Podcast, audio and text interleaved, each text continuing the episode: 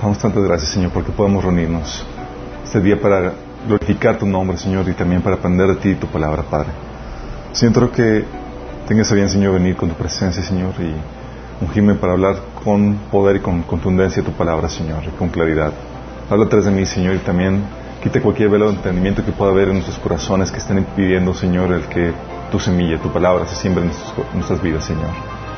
A salir aquí transformados, Señor, renovados por el poder de tu palabra y tu Espíritu Santo. Te lo pedimos en nombre de Jesús. Ok. Estamos en la publicación, ya está en la página, se llama Preparando a la novia 5, las cartas de Jesús, parte 2. Estamos viendo la serie de Preparando a la novia. Todo lo que tenemos que saber, todo lo que tenemos que entender previo a la venida del Señor. El chiste es que nos pesque, Señor, listos, que no tengamos nada que avergonzarnos cuando estemos delante del Señor, que no nos alejemos avergonzados, como dice la primera epístola de Juan. Entonces hemos estado viendo todo eso y más porque estamos viendo que estamos en los tiempos, en la, en la víspera del regreso del Señor. Y eso es para que tu corazón esté jubiloso, expectante eh, y también para que te actives en todas las áreas. Si hay alguna área en la cual no estabas bien, eh, para que la reformes. ¿sí? Hemos platicado, eh, vimos al mero inicio el, lo de la señal de Apocalipsis 12, cómo podría muy bien apuntar al, resto del Señor. Es cierto, no podemos saber el día ni la hora, pero para una característica que el Señor da a la iglesia despierta es que no nos pescaría de sorpresa. Entonces tú puedes saber por las señales y puedes intuir cuándo será la venida del Señor. ¿sí? No podemos asegurarlo con certeza, pero sí podemos saber, así como en un embarazo, que estamos en la víspera de que nazca el pequeño. Si no, no va a caer de sorpresa para nosotros. Pero sí tenemos que estar velando para, para que podamos estar listos para ello. Eh, y eso ha sido causante para que muchos se despierten espiritualmente y eso es muy bueno, sí, que reformen su, su vida. Pero aún así, no sé si se han dado cuenta, hay mucha parte de la iglesia que está dormida todavía. Mucha, sí.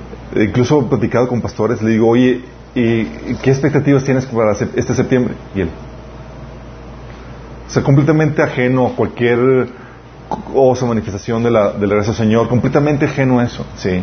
Y es algo que habíamos comentado al inicio de que teníamos que recuperar esa expectativa del regreso del Señor, así como lo teníamos que ser los primitivos. Es parte de lo que el Señor quiere que tenga la iglesia de forma permanente. Y vimos, hemos estado viendo la temática de, eh, de la bendita esperanza, porque es una bendita esperanza el regreso del Señor para nosotros, cómo no vamos a pasar por el tiempo de tribulación. Y también como es algo también de, de, tener temor reverente porque vamos a comparecer ante el tribunal de Cristo. Y nos metimos al tema de las epístolas de Jesús porque las epístolas de Jesús en, el libro de Apocalipsis están diseñadas para preparar a la iglesia para su regreso. Por algo fueron puestas ahí. Es un libro que tiene que ver con el regreso del Señor y el Señor así muy estratégicamente pone, ok, vamos a mandarles unas cartas en preparación para mi regreso. Y vimos la primera epístola, la epístola de, eh, Efesios, ¿sí? Hemos comentado que era una iglesia que trabajaba arduamente para Dios, pero que, defiende la doctrina de la santidad, pero que ha perdido el primer amor, ¿sí? El Señor lo reprende por causa de eso. Lo vimos Esmirna, una iglesia que está viviendo dificultad y pobreza. Hay iglesias que están padeciendo persecución, dificultad, pobreza, sí las hay, ¿sí? Eh, y ante este, este, tipo de iglesias el Señor no tiene ninguna represión, pero sí palabras de aliento en medio de la aflicción. Y no una palabra de aliento como hubiéramos esperado nosotros, así como que, ah, ya pronto vas a prosperar y pronto se va a acabar todo. Le dice, vas a sufrir hasta la muerte. O sea, pero Señor, la, la, palabra de aliento, no vas a sufrir el daño de la segunda muerte. ¿sí? También vimos la iglesia imperial, la iglesia Pérgamo, que habla o lidia con problemas que estaba teniendo la iglesia de tolerancia. Estaba tolerando personas que enseñaban doctrinas que inducían a la inmoralidad sexual y a la contaminación con el ocultismo. ¿sí? Y nos habla de celo que, se, que, debemos de tener como cristianos ante, ese, ante esas cuestiones. El celo por la santidad. ¿sí? Y hoy vamos a ver, continuar con la iglesia de Teatira.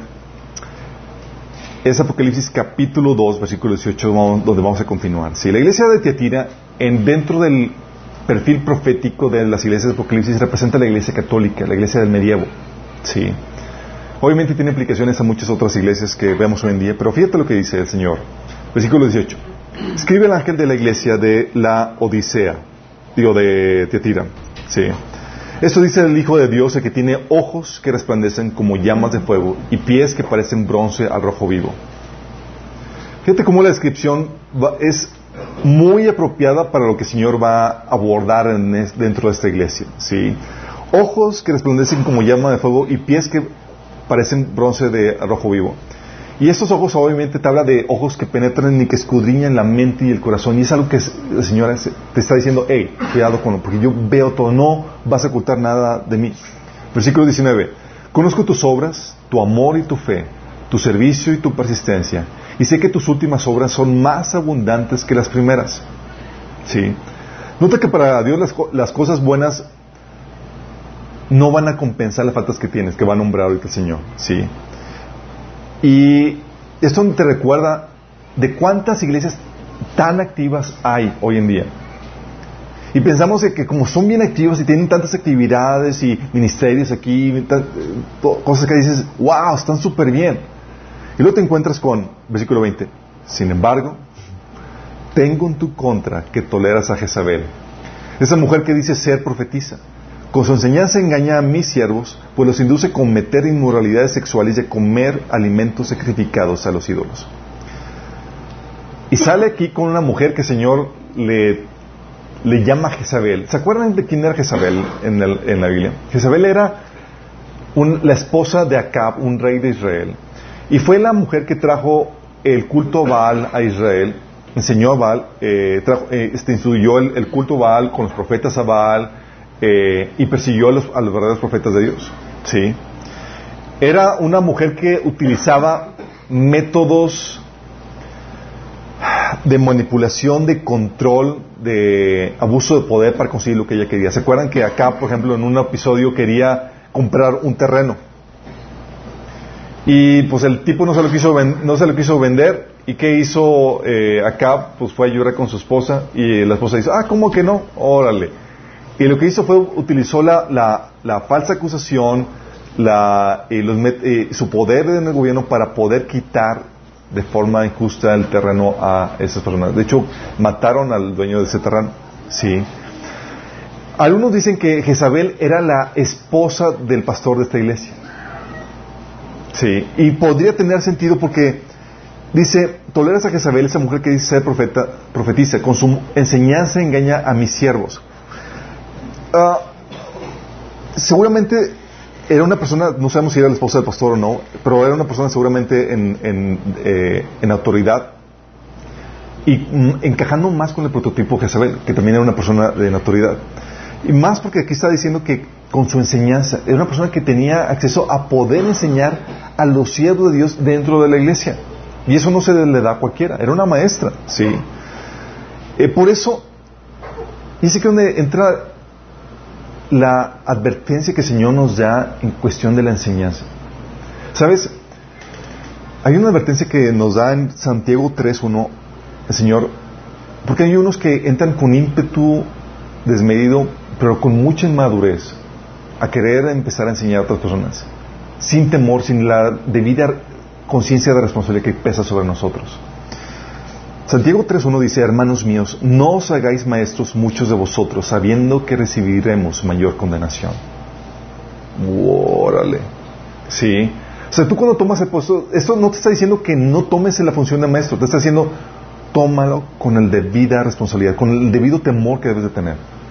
Estaba platicando con una hermana que me pasó un video acerca de un, un pastor en España, que el pastor está enseñando que la unión libre Dios lo permite. Sí. empieza a darte versículos fuera de contexto y, desviados y demás. Y yo veo, estaba viendo el video y tenía, en, estaba publicando en YouTube, tenía eh, miles de, vistas. Y digo, qué peligroso. Qué, digo, qué, qué fuerte, ¿sí? Por eso es algo que debe de tener conciencia que lo haces con temor y temblor, no lo haces a la ligera. Aquí tienes a Jesús reclamando que Jezabel, sus enseñanzas estaban induciendo a la moralidad sexual, tipo así como este pastor que estaba haciendo. Por eso, y luego más cuando la advertencia de Jesús que te dice en Mateo 18:6, que dice, pero si alguno hace pecar a uno de estos pequeños que creen en mí, que dice, más le valdría que se colgara al cuello una gran piedra de molino y se hundiera en el fondo del mar. Son palabras de Jesús. Y dices, órale, o sea, si tu enseñanza la estás llevando, estás llevando al traste o está llevando a que otras personas pequen, cuidado.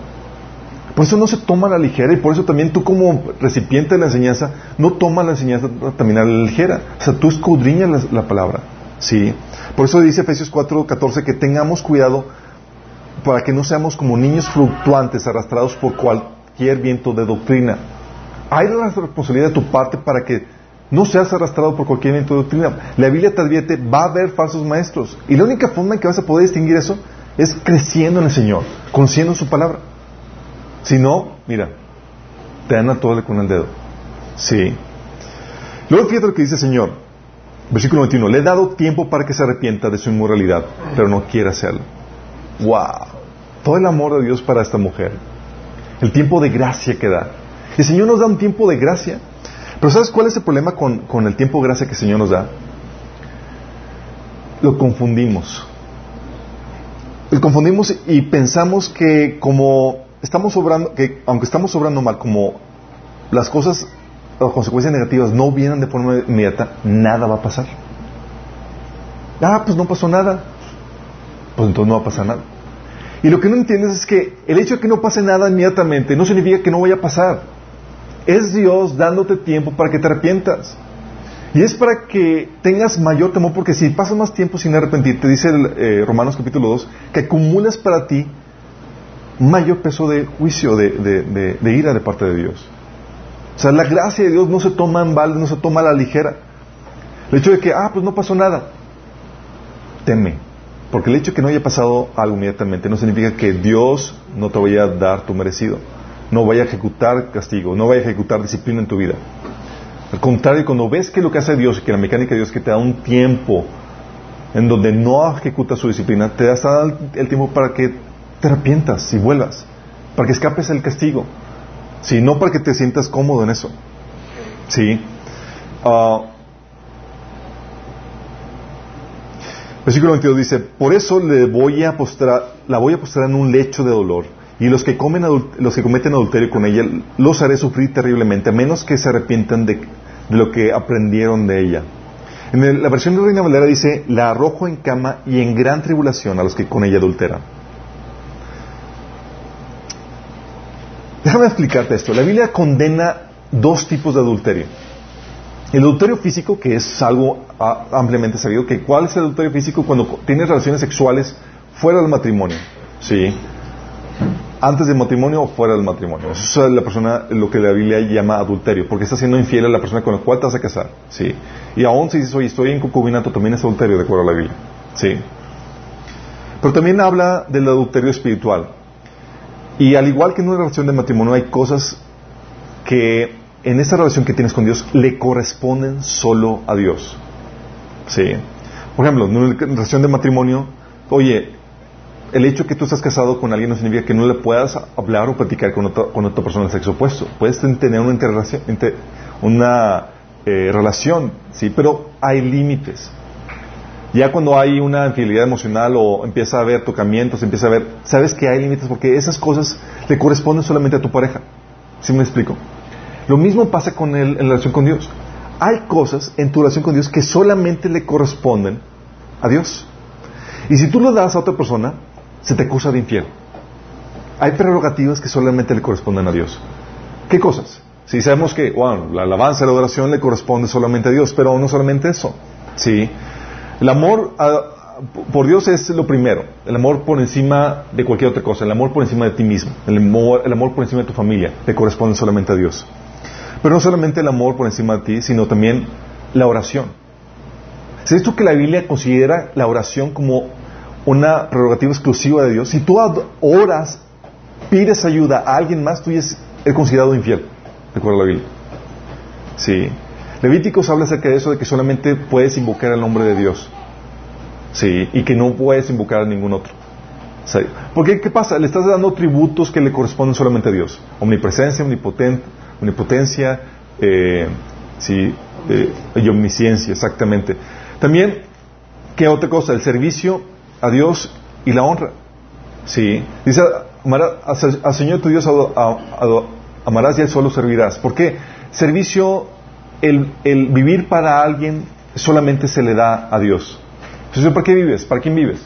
Ah, pues vivo para mis... No, no, no, no vives ni siquiera para tu esposa, no vives ni siquiera para tus hijos, vives para Dios. Y lo que haces es el, servicio a ellos, pero para Dios. Sí. Entonces, cuando tienes esto, dices, oye, son prerrogativas que le corresponde a Dios y se te puede acusar de adulterio. Y aquí el Señor te está diciendo, no estoy jugando, no estoy jugando con esto. Sí. Y amenaza, sí, con dejarte en, arrojarte en cama y en gran tribulación. Y es aquí donde dices, en el término profético, esta iglesia que representa a la iglesia católica y que también podrías acusar, acusarla de adulterio, ¿sí? Porque tiene prácticas que, que, le, que le da a otras entidades espirituales que le corresponden solamente a Dios. El postrarse, el orar, ¿sí? Y el Señor aborda este tipo de iglesia y le dice, hey, si no te arrepientes, te voy a dejar en la gran tribulación. Fíjate lo que está aborda. Parece evocar ese periodo de la gran tribulación. Sí, pero no solamente la Iglesia Católica, estamos hablando de cualquier persona que cometa adulterio físico o espiritual. Versículo 23 dice, a los, que, a los hijos de esta mujer los heriré de muerte. Así sabrán todas las iglesias que yo soy el que escudriña la mente y el corazón, y a cada uno de ustedes los trataré de acuerdo a sus obras. Wow. ¿Habéis escuchado que Jesús matara a alguien? No. Sorpresa. Hay cosas que... Por eso les digo que quieres tener una imagen completa de Jesús, tienes que leer toda la Biblia, ¿sí? Para que te des una imagen de realmente cómo es Dios, porque luego te andas, o sea, dices, oye, pero esto suena muy temible, Dios quiere que le teman. He escuchado personas que dicen, no, es que Dios quiere que lo amen, no que lo teman. No, no, no. Fíjate lo que dice Deuteronomio 5.29. Hablando de Dios, ¿cómo quisiera yo que tuvieran tal corazón que me, que me temieran y cumplieran siempre todos mis mandamientos para que a ellos y a sus hijos les fuera bien para siempre? wow, Dios quiere que le temas. Sí quiere que le temas. De hecho, en instrucción, a la única persona que te enseña la Biblia que debes de temer es a Dios. Oye, pero Dios quiere que lo ames, sí. Pero primero comiences con el temor. Sí. Porque sabes que va a haber pao, pao. Y las palabras de Jesús aquí son fuertes. Está amenazándote con. Aquí está amenazando a, a Jezabel de que en su juicio, por su falta de arrepentimiento, va a matar a sus hijos. Y eso no suena muy. Eh, bonachón que digamos suena es, y luego, luego nos, nos dice, eh, a cada uno lo trataré de acuerdo con sus obras.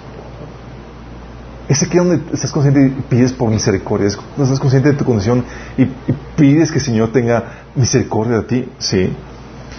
Versículo 24 dice, ahora y al resto de los que están en Teatira, es decir, a ustedes que no siguen esta enseñanza ni han aprendido los malos llamados profundos secretos de Satanás, les digo que ya no les impondré ninguna otra carga.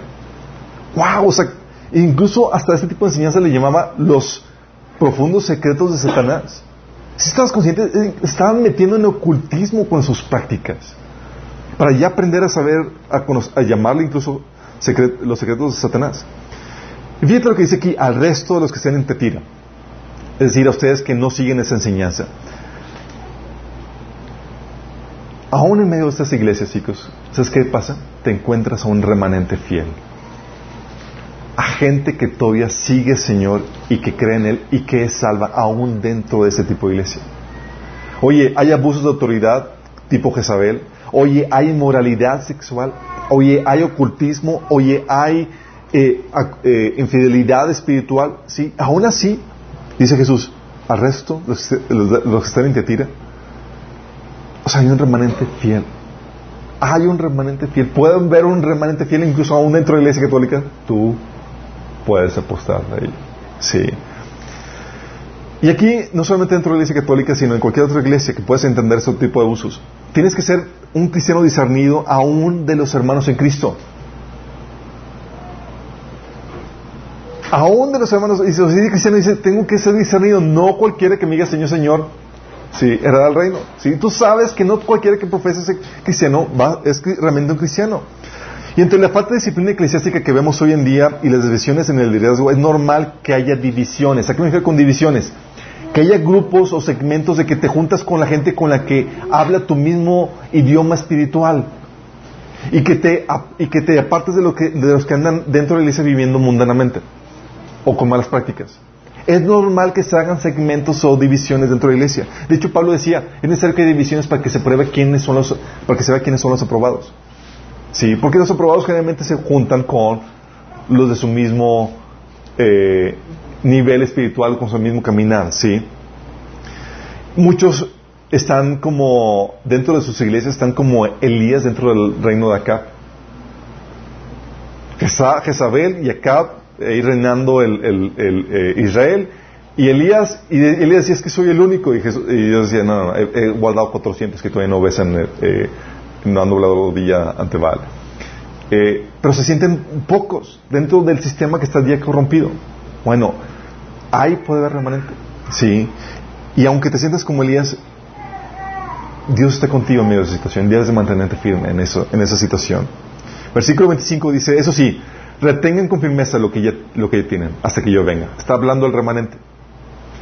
Sí, nota la encomienda retener lo que tienen hasta que yo venga. O sea, no retrocedas. Guarda lo que ya tienes, por favor. Tú que ya estás bien, ya que estás manteniéndote fiel, guárdalo. Al que salga vencedor y cumpla mi voluntad hasta el fin, le daré autoridad sobre las naciones. Sí.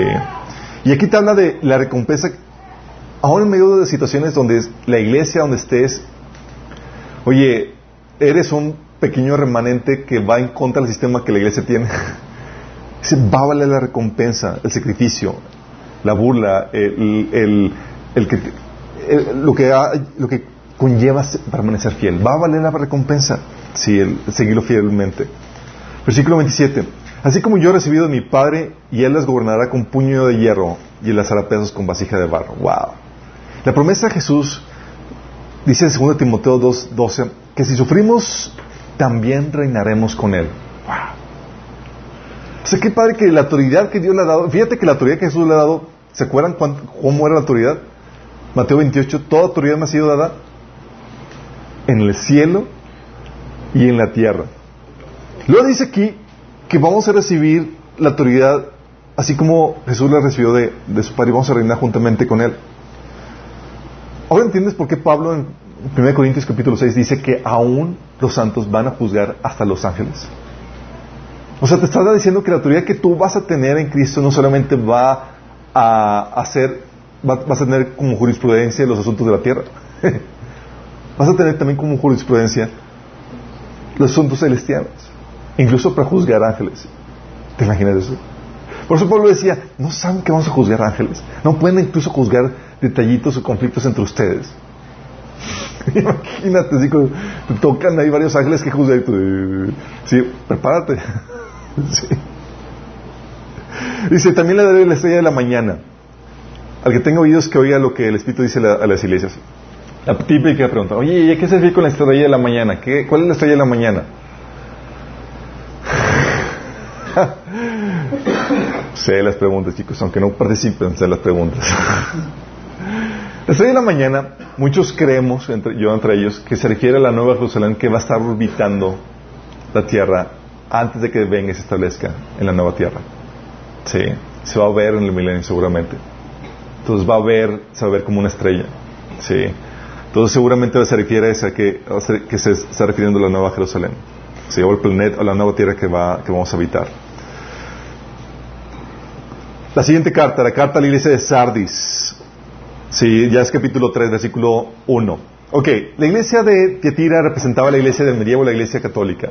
Si esa representa la iglesia católica, ¿sabes qué representa la iglesia de Sardis? La iglesia reformada, la iglesia protestante. La iglesia, en la iglesia de Tira, Dios ni siquiera le daba cosas, le decía cosas buenas a la iglesia. ¿Sabes que la iglesia protestante, a la iglesia reformada, no le dice nada bueno? Dices, ¿qué se ve con esto? Fíjate lo que pasa. Sí. ¿Qué estás queriendo decir con eso? No estoy diciendo que, que estuvo mal el movimiento de, de reforma protestante. Comenzó muy bien, pero ahorita no es lo que fue ahorita se ha desviado. Fíjate lo que dice. Escribe el ángel de la iglesia de Sardis, esto dice el que tiene los siete espíritus de Dios y los siete estrellas. Conozco tus obras, tu fama de estar vivo, pero en realidad estás muerto. ¡Wow! Tremendas palabras. ¿Te imaginas? Es como que, que se te diga, oye, ¿crees que estás vivo? Y sabes que creía que estaba vivo, Porque era famosa. ¿Así le conseguido iglesias famosas? Y te has seguido por la finta de que, ah, Dios, están vivas, están avivadas, y el Señor dice, no, están muertas. Sí. Este mismo versículo nos da la advertencia a nosotros como cristianos de que no te dejes llevar por la fama. No te dejes llevar por la fama. Sí. Puedes ser famoso y tener mucha gente y, lo, y mucha gente puede asistir a una iglesia, seguir a tal líder, pero puede estar muerto delante de Dios. Qué fuerte, ¿no? Con eso te, despierta el discernimiento. A Señor, ¿por qué estás diciendo esto? Es una iglesia famosa. Es una iglesia grande. ¿Qué pasa? Sí. El Señor dice, está muerta. La fama, chicos, no sirve como reemplazo a la fidelidad de Dios. No sirve como reemplazo. No te da vida espiritual la fama. Muchos pudieran ser famosos por, ah, por hacerte... Eh, muchos, de hecho, son... Llegan a ser famosos no porque son fieles a Dios, sino porque se hacen a las formas del mundo. ¿Te imaginas? Porque se encajan al mundo y el mundo lo celebra. Por eso Jesús decía, aguas cuando el mundo hable bien de ti. aguas, porque así lo hacían con los profetas, los falsos profetas de, antaño. Ten cuidado con eso. De hecho, no sé si supieron, se quedaron en la iglesia de Jesús era número una conferencia de iglesias. Y están tratando de reformar la iglesia para que sea más aceptada al mundo. Hacen encuestas de que, oye, ¿cómo, cómo, cómo es la percepción del mundo acerca de la iglesia? Para hacer, oye, es que la iglesia está siendo percibida muy juzga, muy juzga, eh, juzgativa, juzgadora, muy severa, ¿sí? Eh, muy condenatoria. Eh, entonces tenemos que reformar la forma en que estamos presentándonos porque el mundo nos está viendo mal y, no, no, nos está aceptando. ¿sí? Es como que, ¿qué te pasa en la cabeza? Porque, o sea, ¿a qué quieres agradar? ¿Eres novia del mundo para que para el mundo, para agradar al mundo? ¿O eres novia de Cristo como para agradar a Cristo y solamente a Él? Sí. Jesús nos advirtió, dijo, el mundo me odia porque yo testifico que sus obras son malas. Y si tú eres el representante de Cristo aquí en la tierra, no puedes esperar algo mejor. Jesús te advirtió, oye, si al jefe de casa le llamaron Belial, ¿qué podemos esperar nosotros? Sí. ¿Qué podemos esperar? Sí. Y ahora aquí le pregunto, ¿por qué está muerto espiritualmente? ¿Por qué una persona muere espiritualmente? Porque... ¿Sabes por qué? Porque está dejando los aspectos básicos del Evangelio. Aquello que te daba vida espiritualmente, que era el Evangelio en su pureza, se está desviando. ¿Se acuerdan del Evangelio? Digo el Evangelio. La carta de Pablo a los Gálatas. Le decía, a los Gálatas que si ustedes quieren justificarse por medio de la ley, han cortado de Cristo y han caído de la gracia. O sea, por desviar el Evangelio te puedes morir espiritualmente. Claro que puedes morir espiritualmente. Sí. Si quieres un ejemplo, léete la carta de Gálatas para que veas por lo severo que era Pablo acerca de eso. Por eso Pablo decía que si aún nosotros, un ángel del cielo, explica en un evangelio diferente, sea maldito. ¿Sí? Porque te va a llevar a, la condenación eterna. Y esta es una iglesia que había, que estaba moldeando el evangelio al mundo para encajar, para hacerlo más aceptado, para hacerlo políticamente correcto. ¿Sí? Pero ¿sabes qué pasa con eso? Cuando tú ya tratas de encajar al, mundo y adoptarte al mundo, ya no eres factor de cambio para el mundo. Tu sal se te perdió. ¿Y sabes qué pasa cuando la sal se le quita su salinidad? ¿Para qué sirve? Si la sal pierde su sabor, ¿cómo volverá a ser salada? Ya no sirve para nada, sino para ser arrojada a la calle y pisoteada por la gente. ¿Qué eso? Versículo 2 dice, despierta, reviva lo que aún es rescatable, pues no he encontrado que tus obras sean perfectas delante de Dios. No te han llamado del Señor, es despierta, wake up.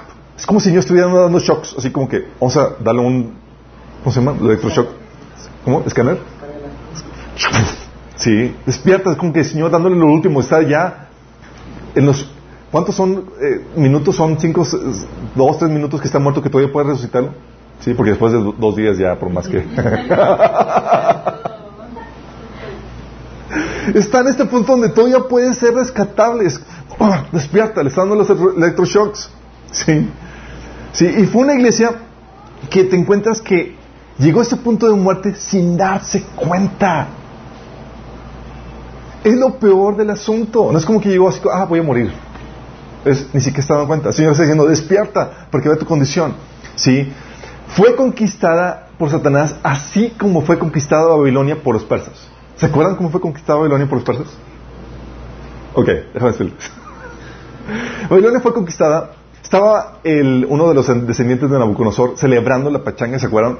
Y que se le aparece la mano, la mano pachona, ¿sí? Escribiendo en la pared, ¿sí? Mene, mene, ¿qué? No sé qué, así.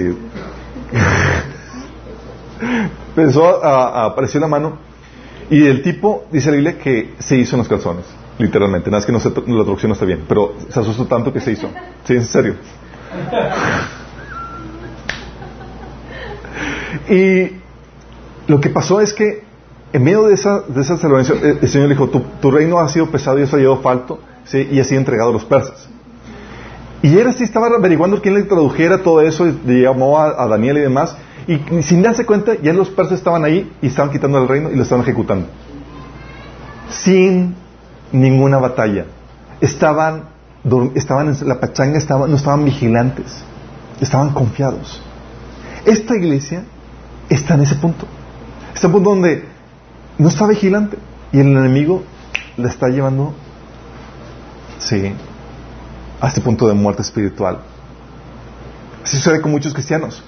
Si les ha pasado que, incluso en tu vida, que, eh, en tu caminar, en tu vida cristiana, que te llegues a un punto, dices, no sé cómo llegué a este punto de decadencia, de muerte espiritual, de, de, de, de desierto espiritual en tu vida. Así pasa. Y pasa por no estar vigilante, por no estar consciente que hay una guerra espiritual donde el enemigo quiere llevarte a quitarte la fe, para que mueras como esta iglesia. Sí. Versículo 3. Así que recuerda lo que has oído, has recibido y oído, obedécelo y arrepiéntete. Si no despiertas, cuando menos lo esperes, caeré sobre ti como un ladrón. Voy, talas. Qué grueso. Recuerda lo que has recibido y oído. ¿Sabes a qué refiere con ese? Al mensaje que se les predicó al inicio, el mensaje del Evangelio. Te está diciendo, ¿sabes qué? Ya te desviaste. Vuelve. ¿Te acuerdas cómo era al inicio? ¿Sí? ¿Sabes cómo? Vuelve. Las iglesias reformadas hoy en día se han desviado de lo que se enseñaba al inicio. Se ha desviado por completo. ¿Sí? Eh, ¿Cómo que se ha desviado? Por ejemplo, al inicio tú comienzas, ves la iglesia luterana, las iglesias, o sea, las iglesias reformadas que comenzaron eran súper fervientes en cuestión de la salvación y, la salvación por fe y demás. Ahorita, el sacrificio de Jesús y de eso, ahorita la doctrina que domina esas iglesias es el universalismo. El universalismo te dice que Jesús ya no es necesario para salvación. Es decir, que una persona de otra religión, de otra fe, no necesita rendir su vida a Cristo, no necesita la fe en Jesús ni el arrepentimiento para ser salvo. Pueden ser salvos con sus creencias, con sus falsas creencias. Sí. Que hay otra forma de salvo. También el evangelismo por lo mismo se ha convertido en una labor social. Ya no se trata de evangelizar, se trata de ir a hacer trabajo social y demás. ¿Se acuerdan? Les he platicado cuando fui a Estados Unidos, eh, me tocó ir a, un congreso de, misión, de misiones de la iglesia metodista. Yo estaba esperando ver cuánta gente estaba convirtiéndose y toda la cosa. Nada de eso. ¿Sabes de qué trataba? cuántas casas habían construido, cuántos niños habían alimentado, cuánta gente habían... Pura labor social. Y, el, Congreso de Misiones era en coordinación con la ONU. Es tiene que ver la ONU con esto. Sí, si hay un organismo satánico es la ONU. Y estaba metido en con todo eso. Sí. es ¿qué pasa? Están muertas espiritualmente. Ya no se trata de evangelizar. ¿Sí? Porque para que tú puedas dar vida, tienes que tener vida. Esto no tiene nada de vida. Y es por lo mismo se ha, eh, querido encajar la teología a este mundo liberal. Por eso empiezan a aceptar el, matrimonio homosexual como parte de, sí. Oye, de repente la iglesia presbiteriana, un segmento de la iglesia presbiteriana, todos, ah, pues sí, vamos a ordenar a ministros homosexuales, lo vamos a aceptar. Eh, la iglesia episcopal, y así te encuentras con varias, oye, son de la tradición reformada y ya están muertas. ¿Qué pasó? Te desviaste. ¿Sí? aceptan la teología liberal como el homosexualismo, el génesis simbólico. Es que no fueron seis días literales, es que son pero eh, eh, porque sabemos que la evolución es cierta y los millones y millones de años y tratan de meter este, ese tipo de, de aberraciones. O manejan la teología del reemplazo donde eh, donde Israel ya ya no tiene ningún Dios no tiene ya ningún plan para Israel que Dios ya violó sus pactos para con Israel y que ya no lo va a cumplir ya no la sangre de Cristo ya no se menciona no se menciona el arrepentimiento ni el juicio ya no se menciona la necesidad de, de, de salvación. Sí. De hecho está platicando con eh, un, caso, me están platicando cuando eh, estaban en Canadá en muchas iglesias reformadas y esta, familia, esta pareja de viejitos eran de los, de los pocos que todavía guardaban el celo por el Evangelio. Y, me está comentando que llegó un pastor invitado hasta la iglesia y lo corrieron por evangelizar a la iglesia. Lo corrieron y dices, ¿qué onda? Sí hizo llamado de arrepentimiento, de salvación, y fue, ¿sabes qué? Porque estaba ofendiendo a la gente porque estaba asumiendo que estaban perdidos y que eh, necesitaban a Cristo. Así de fuerte se está manejando, así se está dando hoy en día eso. ¿Sí? El Señor te dice, si no despiertas, ¿qué? Caeré sobre ti como ladrón.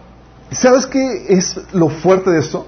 Te está diciendo, nos, sabemos que hay gente que aunque no esté consciente de la venida del Señor, se va por, cuando el Señor venga, no hay problema. Sí, oye, no sé de qué onda con la estrella de Belén, no sé de las, de las profecías, no sé de, de Apocalipsis 12, no sé nada de eso, no sabe más que conoce a Dios, está enamorado de Él, se va. Sí, esa no es una problemática con Él. Esta problemática es un, te está diciendo, sabes que te voy a venir, vas a venir como ladrón, voy a venir como ladrón, o sea, te quedas, mi chavo. Es una amenaza que no vas a estar listo y te vas a quedar. No estás velando. ¿Se acuerdan las, la parábola de las, de las vírgenes que estaban dormidas y que no estaban preparadas? Y que se quedaron por lo mismo. Es esta iglesia. Sí. Luego dice, sin embargo, tienes en Sardis unos cuantos que no se han manchado la ropa. Ellos, por ser dignos, andarán conmigo vestidos de blanco. Y aquí, igual que en Tiatira, hay un pequeño remanente dentro de esa iglesia. Hay un pequeño grupo de cristianos genuinamente convertidos que sigue. ¿Se acuerdan la parábola del trigo y la cizaña? Donde el Señor le enseñó, ¿sabes que El trigo y la cizaña van a crecer juntos y la separación va a suceder a final del tiempo. Bueno, así pasa. Normal que haya dentro de iglesias desviadas que haya pequeños remanentes de personas fieles. Sí. Y tal vez tú estás en medio de esa situación. Versículo 5. El que salga vencedor se vestirá de blanco, jamás borraré su nombre del libro de la vida, sino que reconoceré su nombre delante de mi Padre y delante de los ángeles. Sí. La recompensa. La recompensa de nuestra fe es nuestra salvación, la salvación de nuestras almas, como dice 1 Pedro 1.9. Por eso, tomamos la palabra de Dios en serio, chicos. Por eso no, no trastocamos, no distorsionamos el mensaje que viene ahí. Por eso no sacamos novedades que corrompen el mensaje inicial. Ah, yo encontré esta nueva revelación de aquí, de que allá, y que corrompen el mensaje inicial. Por eso no comprometemos el mensaje para buscar encajar en el mundo. Tienes esta iglesia que buscó comprometer el mensaje del Evangelio para encajar en el mundo y aceptar la fama y la, aprobación y el avance del, del mundo. ¿Sí? Dios puso su palabra por encima de cualquier autoridad humana y puso bajo maldición cualquiera que trastorne o enseñe algo diferente de acuerdo a Galatas 1 del, del 8-9. Así de fuerte es esto. ¿Por qué el Señor hizo esto? Porque de esto depende tu salvación, de que te permanezcas fiel aquí. Por eso tú no vas a sacar con novedades y vas a tratar de, sacar con cosas, eh, desviaciones. Pues eso es algo que me, que me impresiona de, de los grupos cristianos, protestantes, muchos de ellos hoy en día, es Oye, empiezas a sacar novedades con matrimonio eh, del mismo sexo, con eh, cuestiones de la salvación que ya no se requiere Cristo y demás. Y digo, o sea, ves atrás de la historia y dices, nunca se ha enseñado esto. O sea, tú tuviste una nueva revelación, nuevo entendimiento para poder sacar ese tipo de cosas. O sea, no tienes una pizca de temor ante esta situación.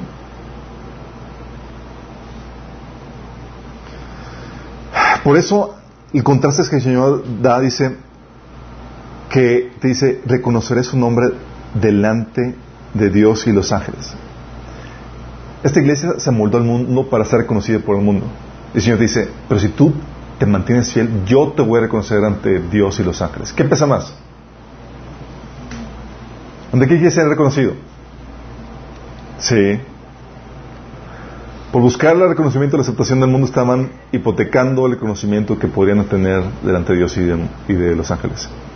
Que tengo oídos, que oiga lo que el Espíritu dice a las iglesias. Y esto, aquí te está diciendo, es para todos. Tú puedes caer en ese estado de muerte espiritual. ¿Sí? Por eso dice 1 Corintios 10, 12, el que piensa estar firme, mire que no caiga. Es mantente velando, despierto espiritualmente, porque el enemigo quiere robar tu fe para que caigas como esta iglesia. A punto que está muerto y ni siquiera te diste cuenta cómo. ¿Y sabes cómo empieza con esto? Con pequeñas zorras que permites en tu vida, como dice en Cantar de Cantares, que empiezan a mirar tu vida. Empiezas a dejar una cosita aquí, otra cosa acá, y eventualmente ya estás completamente enfermo. Sí. Recuerda que esta iglesia cayó por no estar alerta. Siguiente iglesia. Versículo 7 dice, escribe el ángel de la iglesia de Filadelfia, esto dice el santo, el verdadero, que tiene la llave de David. El que abre y nadie puede cerrar, y el que cierra y nadie puede abrir. Wow, es el título apropiado ante la situación de esta iglesia. Es una iglesia que buscaba la oportunidad para poder extender el mensaje, la oportunidad de servir al Señor. Y se dice, eh, te abierto una puerta. Sí. Pero fíjate lo que dice. Versículo 8, conozco tus obras, mira, delante de, mira que delante de ti he dejado abierta una puerta que nadie puede cerrar yo sé que tus fuerzas son pocas, pero has obedecido mi palabra y no has renegado de mi nombre. Fíjate lo eso. Es una iglesia pequeña con pocas fuerzas, pero que permanece fiel a su palabra y con la actitud correcta ante las dificultades. No reniega su nombre. Sí. Y aparte, a quien Dios ha abierto las puertas para difundir el Evangelio. ¡Qué fuerte! Iglesia pequeña, dices, oye, ¿cuál iglesia me congrego? Pues yo me voy a la grande, ¿no? Y aquí ese señor, pues es, una iglesia despreciable, pero bien ponedora. O sea, quiere trabajar para el Señor. Sí. Está, permanece fiel ante el Señor en ese sentido. Sí. Versículo 9 dice, voy a hacer que los de la sinagoga de Satanás, que dicen ser judíos, pero que en realidad mienten, vayan y se postren a tus pies y reconozcan que yo te he amado. Nota que la onda que Dios da procede, precede, eh, lo precede un tiempo de humillación y vituperio por, por, la posición. O sea, ellos estaban siendo vituperados, y estaban pasando sufrimiento por causa de la palabra. Y por causa de mantenerse fieles, el Señor dice, ¿sabes qué? Voy a hacer que incluso tus enemigos se postren en ti y reconozcan que yo te he amado. Porque la gloria de Dios no viene sin antes haber pagado el precio. Sí. Y veces queremos que venga la gloria y saltarnos el precio sin más ni más. Versículo 10 dice, ya que has guardado mi mandato de ser constante, yo por mi parte te guardaré de la hora de tentación que vendrá sobre el mundo entero para poner a prueba a los que viven en la tierra. ¿Ya saben a qué se refiere con la hora de prueba que vendrá sobre el mundo entero? Cuando habla del mundo, sobre el mundo entero, está hablando de que es el tiempo de juicio que Dios va a más sobre el mundo entero. No es una hora de prueba regional. Es mundial y se refiere al tiempo de dolores de parto, al tiempo de tribulación que va a venir. ¿sí? Y aquí te promete, le está prometiendo a esta iglesia que va a escapar de la tribulación. Pero no tal la condicionante. La condicionante es que es constante. ¿En qué? Ah, ¿verdad? Pues yo soy constante, me levanto todas las mañanas, constantemente. ¿Constante en qué? Uno, en permanecer en el primer amor. ¿Cómo sabes que aquí no viene? Si no, el Señor se lo hubiera reclamado, así como la iglesia de Efesios. ¿Sí? Está permaneciendo constante en primer amor, ¿sabes eso? Dos, en la doctrina sin desviarse. Está permaneciendo fiel en la doctrina, está permaneciendo fiel en la santidad. Y está permaneciendo fiel en la causa, en la misión por la cual está trabajando. Al punto que el Señor dice, te abierto puertas para que puedas difundir el mensaje. Sí. Todo fiel en, en, el primer amor, fiel en la doctrina, fiel en la santidad, fiel en la misión. Es lo que el Señor le está diciendo. Y por causa de esta fidelidad, te voy a rescatar del tiempo de prueba que vendrá sobre el mundo entero. Versículo 11, vengo pronto. Aférrate a lo que tienes para que nadie te quite tu corona. ¿Te pueden quitar tu corona? No sé, chicos, pero yo creo que me voy a llevar varios de...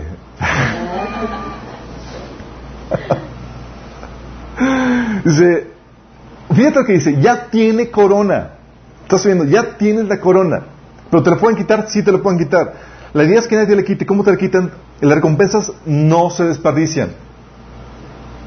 No se desperdician. Hay recompensas que son diseñadas para ti, pero como no hiciste las obras que eran necesarias para alcanzarlas, o no permaneciste constante en ellas, esa recompensa no se va a desperdiciar, chicos. Sí. Y alguien más, que fue más fiel que tú, se la va a llevar. Qué triste sería ver eso, ¿no? Encontrar que la corona que era para ti, la recompensa que era para ti, se va, la están dando otro. Porque no fuiste fiel. Marcando tu eternidad para siempre. Por eso Pablo decía, compitan para ganar. Sí. Que nadie se robe tu corona. Dice el versículo 2, al que salga vencedor lo haré columna del templo de mi Dios y no saldrá de ahí. Jamás. Sobre él, eh, no es una prisión, chicos, por favor, no entiendan eso, ahorita les explico qué es eso. Sobre él guardaré el nombre de mi Dios y el nombre de la nueva Jerusalén, ciudad de mi Dios, la que baja del cielo de parte de Dios, y también grabaré sobre él mi nombre nuevo que tengo oídos que oiga lo que el Espíritu dice a las iglesias. Columna del templo de Dios, ¿a qué se refiere? Primero, debes entender que en el, la Nueva Jerusalén ya no hay templo. Entonces, ¿a qué se refiere? Sí, se está refiriendo que vas a fungir, o sea, habla de que toda la ciudad va a ser, la presencia de Dios va a estar en toda la ciudad. Y va, vas a tú ser columna, es decir, va a ser una parte importante en la manifestación de la presencia y la gloria de Dios ahí. Bueno, tu corazón Suena muy genial. Sí. Última iglesia. La iglesia de la Odisea. Chan, chan, chan, chan. Escribe el ángel de la Odisea. Esto dice el amén, el testigo fiel y veraz, el soberano de la creación de Dios. Dice, conozco tus obras. Sé que no eres frío ni caliente. Ojalá fueras lo uno o lo otro. O, o, o. Comenzamos mal. Y muy mal. Sí. ¿Cómo que no eres frío ni caliente? Recuerda que puedes hacer cosas o buenas obras, chicos. Eso no lo quita. Puedes hacer buenas obras. Pero le haces el traste a estas buenas obras cuando lo haces con las motivaciones incorrectas. Entonces ya no son obras que, muestran tu fervor, tu amor por Dios, es, ya son obras que son tibias. ¿Son buenas? Sí, pero no son enteramente buenas, son tibias. No son malas, así no son frías, pero no son completamente buenas, no son calientes. ¿Por qué? Porque tú puedes, ¿sabes tú que tú puedes buscar y seguir a Dios motivado por la falsa expectativa de obtener el éxito del mundo a través de ello? ¿Sabes tú que puedes usar la fe como método para obtener el éxito que el mundo te ofrece. ¿Se acuerdan el, éxito que el mundo te ofrece? Primera Juan, 2, 15, 16. Sí. Los placeres, el orgullo de nuestros éxitos, sí. La avaricia de las cosas, lo que poseemos. Y muchos siguen a Dios, no por amor a Dios, sino por amor a esto que están realmente buscando. Sí. Esa es su verdadera motivación. Sí. Tú puedes buscar a Dios y seguir a Dios motivado por la falsa expectativa de tener el éxito a través del mundo. Por eso dice 1 Timoteo 6:5, le dice Pablo reclamando a gente que tiene esta actitud. Para ellos, mostrar su misión a Dios es solo un medio para enriquecerse. entonces no. no. Mostrar la sumisión a Dios no es un medio para enriquecerte, por lo menos no en esta vida. Si se da, es añadidura, pero no debe ser la motivación. Motivación es por qué hace las cosas. ¿Sí? El Señor te está diciendo, la motivación que debes de tener lo, haces por amor a Dios y por buscar las riquezas que van a permanecer, que son las riquezas que están en el cielo, que el Señor va preparando, que va a manifestar cuando Él venga. Entonces, si fueras frío, el Señor le reclama que es tibio. Y eso hace muy complicada la situación. Porque si fueras frío, tu condición sería evidente fácilmente y demostraría la necesidad de arrepentimiento a, la, simple vista. Eres frío, estás mal, necesitas arrepentirte. ¿Sí? Si fueras caliente, todo estaría bien. Tu amor y consagración a Dios serían dignos de alabanza. Pero como eres tibio, tu condición, tu condición te puede engañar haciéndote creer que realmente eres algo que no eres. Es decir, tú como cristiano puedes estar sinceramente engañado. ¿Te imaginas eso? Es lo que hace complicado esto. Porque no eres, no eres así mundano, tal cual. Pero no eres el cristiano que debería ser. Tu corazón es idólatra, pero no sale, la motivación es interna. Pero las obras se ven bien, sí, pero están mal delante de Dios. Entonces dice el Señor, ¿sabes qué? La problemática es que eres tibio y tú puedes estar muy bien engañado. Lo dice el versículo 16, por tanto, como no eres ni frío ni caliente, sino tibio, estoy por vomitarte de la boca. Oh. ¿No estás sintiendo así como un algo de temorcito santo? Palabras drásticas, ¿no? Y aquí la pregunta es, hay cristianos que andan así como que no están muy consagrados y demás. Y digo, me han dicho cristianos, es que yo quiero vivir una vida tranquila como cristiano, no, no, no, sin tantas problemáticas, ir a la iglesia normal y vivir, o sea, a Dios una vida fervorosa por el Señor, a Dios una vida apasionada por Él. O sea, la pregunta es, ¿por qué correr el riesgo? ¿Por qué correr el riesgo a que el Señor te vomite? ¿Por qué andar en tibieza? ¿Valdría la pena? Tu comodidad vale tanto. ¿Tu amor por las cosas del mundo vale tanto? Pero lo que dice, versículo 17, a lo que se está refiriendo el Señor, dice, dice, soy rico, pero eh, soy rico, me ha enriquecido y no me hace falta nada. ¿En qué tenía la, mira de este tipo, esta iglesia? En las cosas de este mundo. Dices, wow, he conseguido lo que, lo que realmente he querido. ¿Qué he querido? La riqueza, los placeres, la gloria de este mundo, lo que este mundo te ofrece. ¿Sí? Lo dice el Señor, pero no te das cuenta cuán infeliz, miserable, pobre, ciego y desnudo eres. Wow. ¿Sí te das cuenta? Esta me recuerda tanto a al versículo, al capítulo 13, versículo 22 de Mateo, donde habla Jesús de la semilla que cayó entre espinos. Es la iglesia de la Odisea. Las semillas que cayeron entre espinos representan a los que oyen la palabra de Dios, pero muy pronto el mensaje queda desplazado por las preocupaciones de esta vida y el atractivo de la riqueza. Así que no producen ningún fruto. Y con eso no estoy diciendo que no produjeron nada. Sí, produjeron, pero no para el Señor. Produjeron riqueza. Pero eran pobres para Dios. Versículo 18 dice, la solución del Señor. Por eso te aconsejo que de mí compres oro refinado por el fuego, para que te hagas rico. Ropas blancas para que vistas y cubras tu vergonzosa desnudez. Y colirio para que te las pongas en los ojos y recobre la vista. ¿Sí? Así que la pregunta, Señor, ¿estás dispuesto a sacrificar la riqueza natural, el éxito natural, para conseguir una bendición eterna? ¿Estás dispuesto? Porque si no, muy bien puedes caer en esta iglesia. ¿Sí? ¿Qué se refiere con el oro? Aquí Pablo. El oro se refiere a tu propósito, las obras que Dios preparó de antemano, eh, para ti. Eso lo vimos en la aplicación de la bendición. ¿sí? Eso viene en Efesios 2.10 y 1 Corintios 3 del 12 al 15. Las vestimentas son las acciones justas, tu obediencia, tu santidad. Eso viene en Apocalipsis 19, del 7 al 8. Y colirio se refiere a la madurez y el entendimiento espiritual para poder ver y discernir. Eso viene en Marcos 8, 18 y 1 Corintios 2, del 6 al 15 y 3, versículo 1. Versículo 19 dice, yo reprendo y disciplino a todos los que amo, por lo tanto, sé fervoroso y arrepiéntete.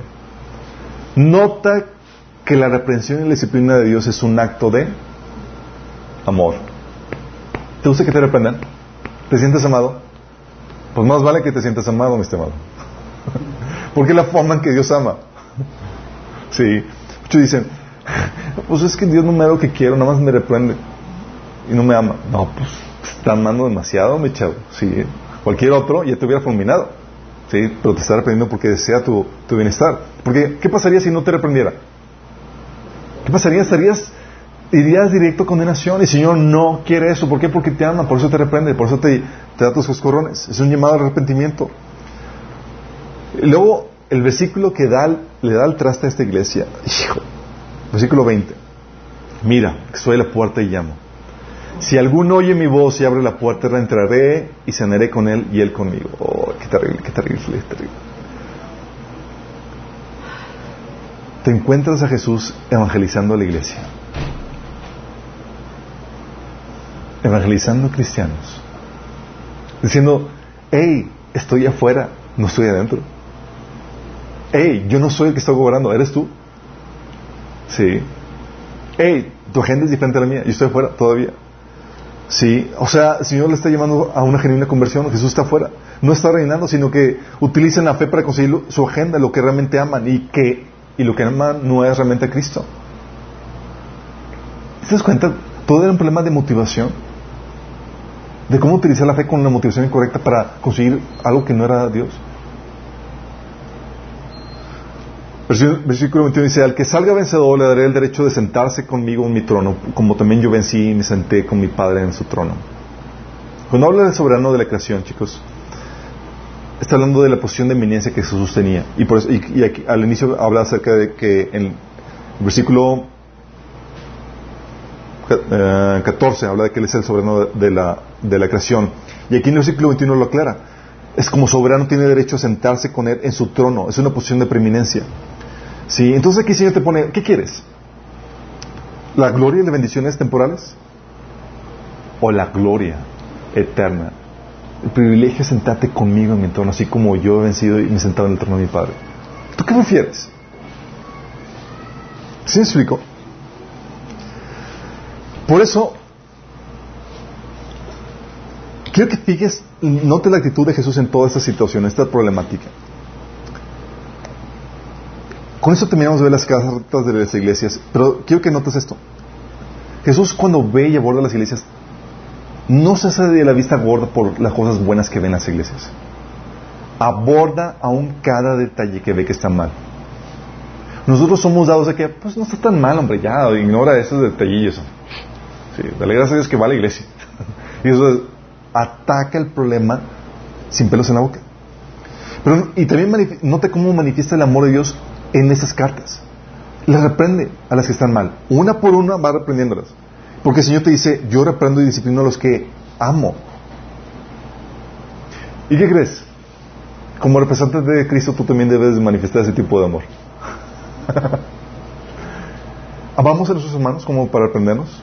¿Para amonestarnos? Unos a otros. Y también quiero que notes sus regaños, sus exhortaciones, sus amenazas, sus elogios, sus palabras de ánimo, sus promesas. Y que veas el perfil de Jesús y te hagas un perfil sano. Porque mucha gente dice que imaginan a Jesús tan amoroso que no mataría ni una mosca. Y aquí tienes matando a los hijos de Jezabel. No me las cartas. Sí, y fíjate en su motivación, en lo que tiene en mente. Lo que tiene en mente es tu salvación y tu galardón eterno. Sí. En cuanto al regaño de Jesús, o sea, fíjate los regaños de Jesús. El regaño fue por abandonar el primer amor, por la falta de fervor por la palabra, la, problema doctrinal que empezó a, reclamar porque toleraban ciertas, ciertas, doctrinas, por la falta de fervor por la santidad, sí, que permitían el moral sexual y demás, por acomodar el evangelio al mundo, como Sardis, por motivaciones o metas mundanas, sí, como le dice de la Odisea. ¿sí?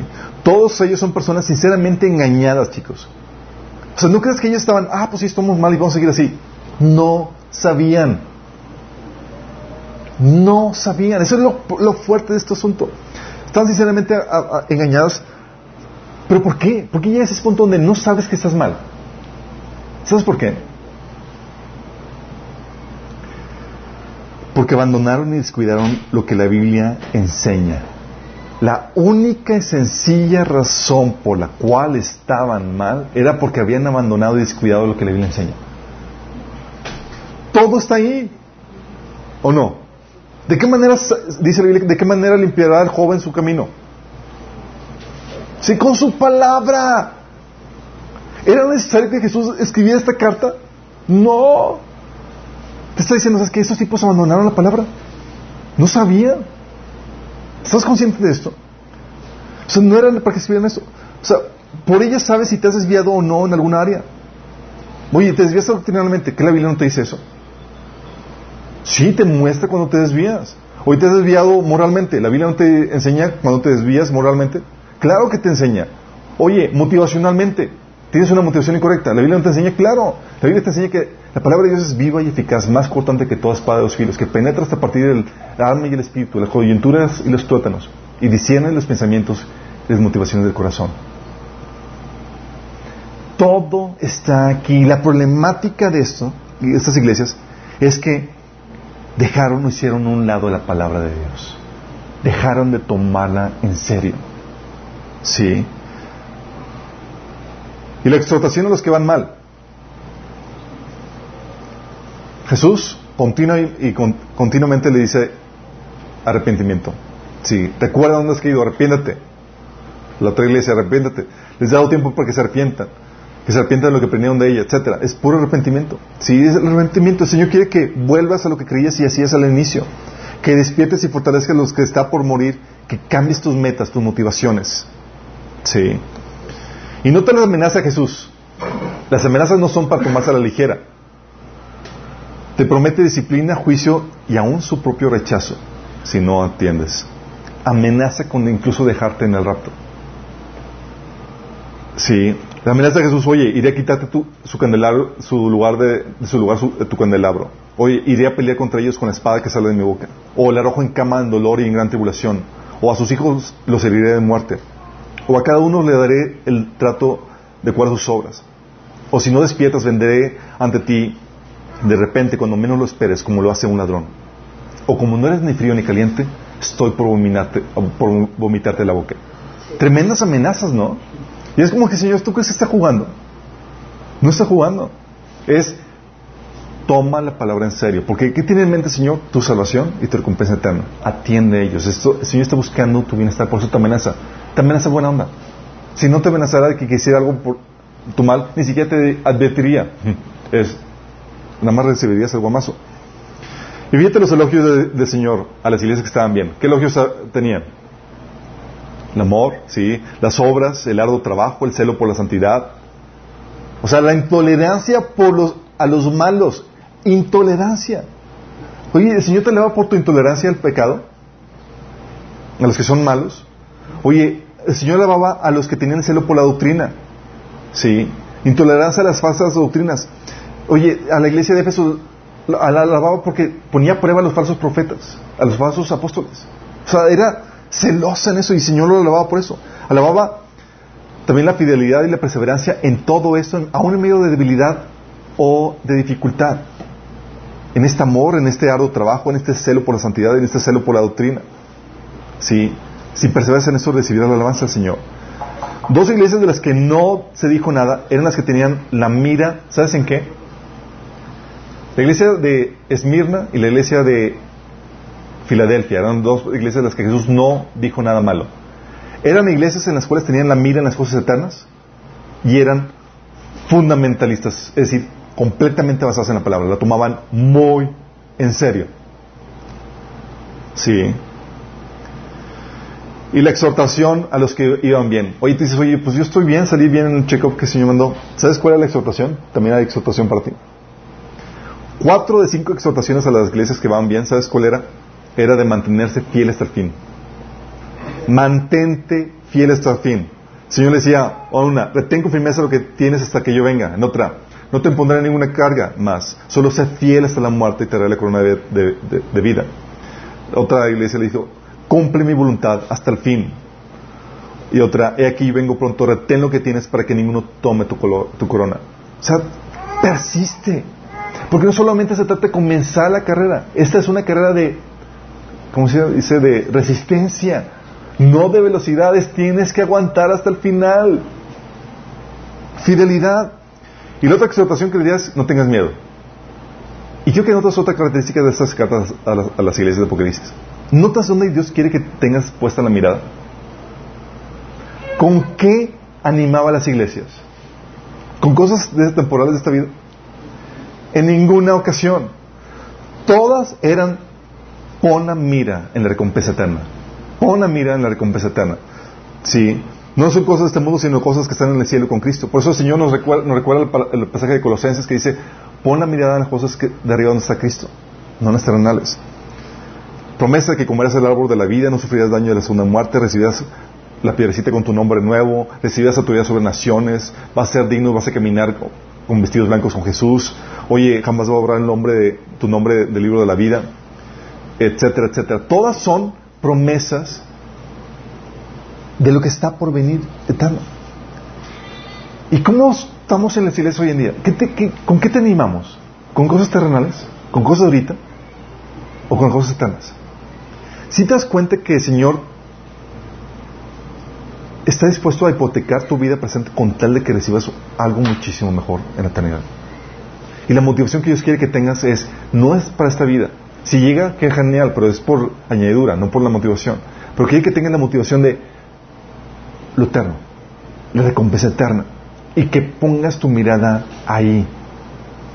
Sí. Podemos concluir entonces que la problemática de las iglesias que salieron mal fue porque no habían cuidado el fundamento que, tenemos, que debemos de tener como cristianos, que es la palabra. ¿Si te das cuenta lo, lo, delicado que es esto? Por eso la palabra de Dios debes de tomarla en serio. No descuides su lectura, ni su estudio. No pongas nada encima de ella ni a líderes, ni a tradiciones, ni opiniones, ni lo que me dice mi denominación, nada. Tómala muy en serio, témela. Así te lo digo, témela. Trátala con reverencia. Porque por ella vas a ser juzgado. Hay quienes critican, recuerdo, estaba platicando con Alejandro, eh, una, un pastor de, que se llama la iglesia de La Roca, y me estaba comentando él que él, eh, cuando se convirtió con el Señor, se convirtió al Señor, el Señor empezó a ver que la iglesia que venía en la Biblia, a la iglesia que, que, veía, eh, a donde estaba asistiendo, las iglesias en general cristianas, se parecían mucho a los de la Biblia, pero no eran tal cual como viene en la Biblia.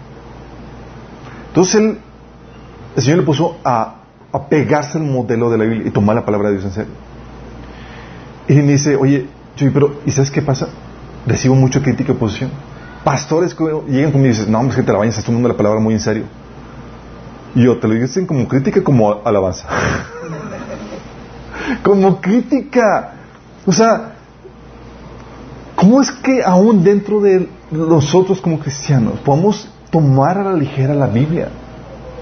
Muchos de aquí que hemos estado aprendiendo muchas cosas acerca del, por ejemplo, del, la ofrenda, los diezmos, el, el, que con la riqueza, Hemos estado viendo pasajes que vienen ahí, que siempre han estado ahí, todos, es que siempre ha estado ahí, o sea, ¿qué pasa? Eso porque no lo tomábamos en serio. ¿Sí? ¿Me explico? Nada que, o sea, no, no, no hemos estado viendo nada nuevo que no, haya, que no hayas leído tú en la Biblia. Pero ¿cuál es la problemática? Que no estabas tomando cosas en serio. ¿Sí? Por eso, o sea, cuida el fundamento de la palabra. Tómala en serio. Con eso vas a poder cuidar tu doctrina vas a poder hacer el caso como decía, primera, eh, como decía Pablo a Timoteo en 1 Timoteo 4:16, ten cuidado de ti mismo y de la doctrina, persiste en ello, pues haciendo eso te salvarás a ti mismo y a los que te oyeren. Vas a poder cuidar tu santidad. Busquen la paz con todos y la santidad sin la cual nadie verá al Señor. Porque la única forma que vas a saber si estás caminando en santidad o no es poner el único parámetro que hay, que es la Biblia. Hay muchos cristianos que se creen santos que están en inmoralidad. Y están sinceramente engañados, así como las iglesias. El Señor le estaba diciendo, hey, estás mal, estás en inmoralidad. Y era, y es fuerte eso porque es, ¿cómo no se dieron cuenta ellos? Porque no estaban tomando la palabra en serio. La habían, habían sido negligentes en su lectura, en su estudio. No era para que Jesús lo reprendiera. Sí. Y entonces cuida tu fundamento de la palabra y cuida la motivación, tu meta, tus prioridades. Acuérdate que el Señor reclamó a la iglesia de, Efesios, que era, había abandonado el primer amor. Sí. Y vez tras vez tú ves que la otra iglesia de la Odisea, su meta era tesoros en la tierra. El Señor te pone la mirada, tesoros en el cielo. Ten cuidado tu motivación, con qué motivación estás haciendo las cosas. ¿Qué es lo que quieres? ¿Cuáles son tus prioridades? ¿Esta vida? ¿O la que sigue? Y persiste en ello hasta el fin. No se trata que creas un rato, tu salvación depende de que te mantengas fiel hasta el final.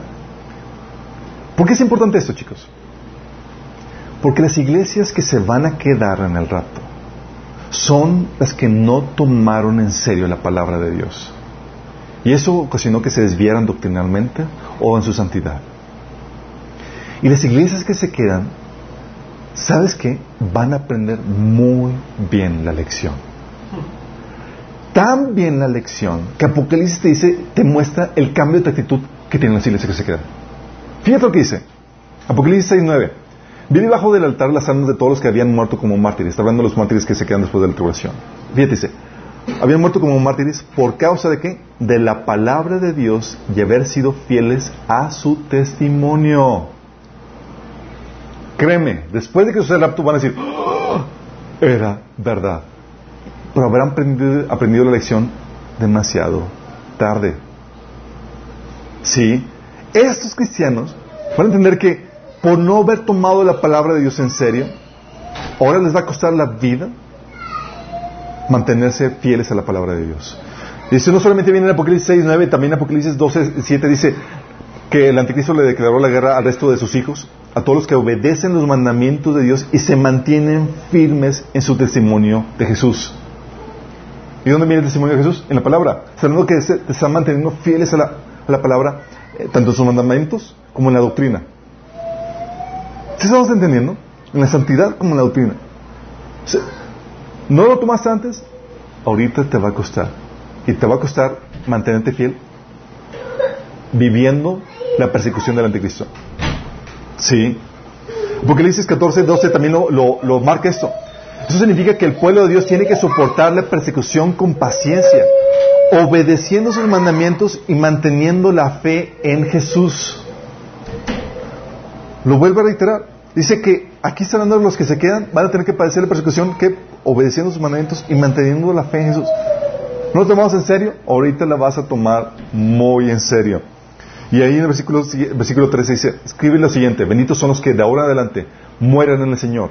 El Espíritu dice, sí, ellos son en verdad benditos porque descansarán de su arduo trabajo, pues sus obras los acompañarán.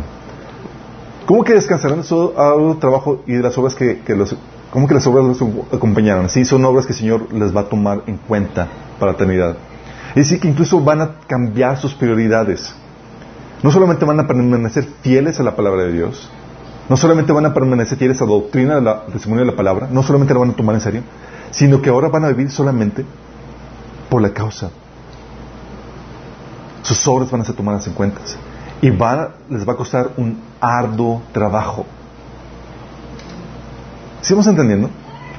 ¿Por qué el Señor puso las, las cartas del Apocalipsis? porque era una alerta para los que estamos, que todavía tenemos tiempo de enmendar nuestro camino, toma la palabra de Dios en serio. Cambia tus motivaciones y persiste en ello. Pero también es una advertencia para los que se quedan. ¿Por qué me quedé, Señor? Ahora ya sabes. Ahora ya sabes. Y vas a tener que cambiar la actitud. Sí. Vas a tener que tomar un... abordar la Biblia con un temor reverente. Con un temor reverente sabiendo que lo que está escrito ahí se toma en serio. Los que hemos visto la palabra, la, estudio de la profecía, sabemos por cómo la profecía se ha cumplido, la exactitud de la palabra profética, sabemos que la palabra se toma muy en serio y muy literal. Le tomamos con mucha reverencia, porque sabemos que si es así y ha tenido tal cumplimiento, Dios está hablando muy en serio. Entonces, con esta, con esto en quiero hacer un llamado. Sí. Primero, a las personas que aún no se han entregado a Cristo. O tal vez tú eres un cristiano y te has dado cuenta que realmente es un cristiano que está motivado por las cosas de este mundo. Que tú uses la fe para conseguir el éxito de este mundo y no para conseguir lo que el Señor te ofrece, la recompensa eterna. Lo haces por amor a ti y a tu comodidad más que por amor al Señor. Si es así, el llamado es para ti el que tengas una genuina conversión. Y el versículo de Apocalipsis 3:20 aplica para ti. El Señor está tocando la puerta de tu vida y quiere entrar. Pero no quiere entrar como un invitado, quiere invitar como al rey a reformar todo. Prioridades, metas, agendas. ¿Eso va a implicar morir a ti mismo? Sí, va a implicar morir a ti mismo, porque tus agendas y tus metas no están bien. El Señor quiere ponerlas correctas en tu vida. Pero si quieres hacer esto, implica que estés dispuesto a arrepentirte. El Señor te va a ofrecer la vida eterna a cambio de esto.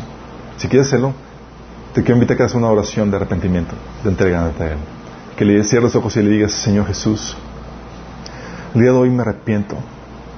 Perdóname, Señor, porque he sido todavía Señor de mi vida hasta ahora. He perseguido mi agenda, mis deseos, carnales, antes que a ti tu voluntad.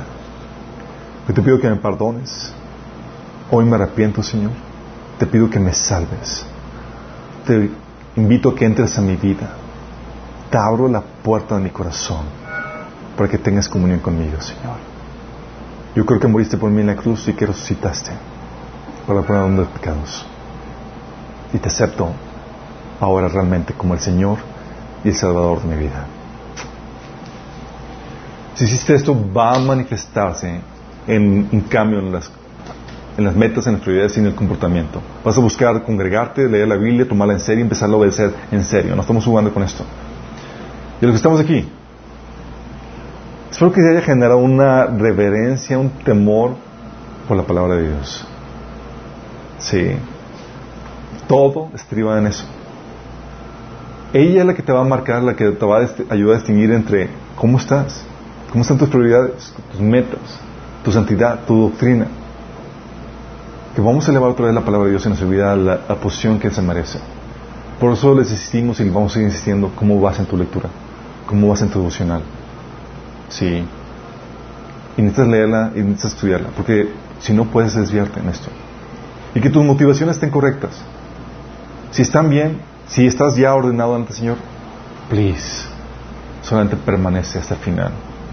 Venga Señor este septiembre, tardes en años más, lo que sea que se tarde, permanece hasta el final. Señor es fiel, va a venir. Sí, pero tu meta, tu responsabilidad es persistir. Vamos a orar. Padre Celestial,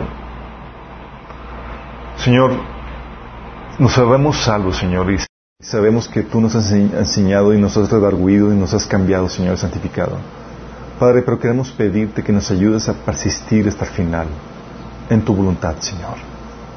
Padre, no permitas que nos desviemos ni a derecha ni a izquierda, Señor. No permitas que alguien más, Señor, se lleve la corona que tú has marcado para nuestra vida, Padre. Queremos recibir esa gloria que tú has prometido para nosotros. Queremos gozarnos con tu alegría por haber cumplido, todo lo que tú nos encomendaste, Señor. Que tu gozo, Señor, sea nuestra fortaleza, sea nuestra motivación el quererte agradar. Señor, ayúdanos en este caminar. Te lo rogamos en el nombre de Jesús. Amén.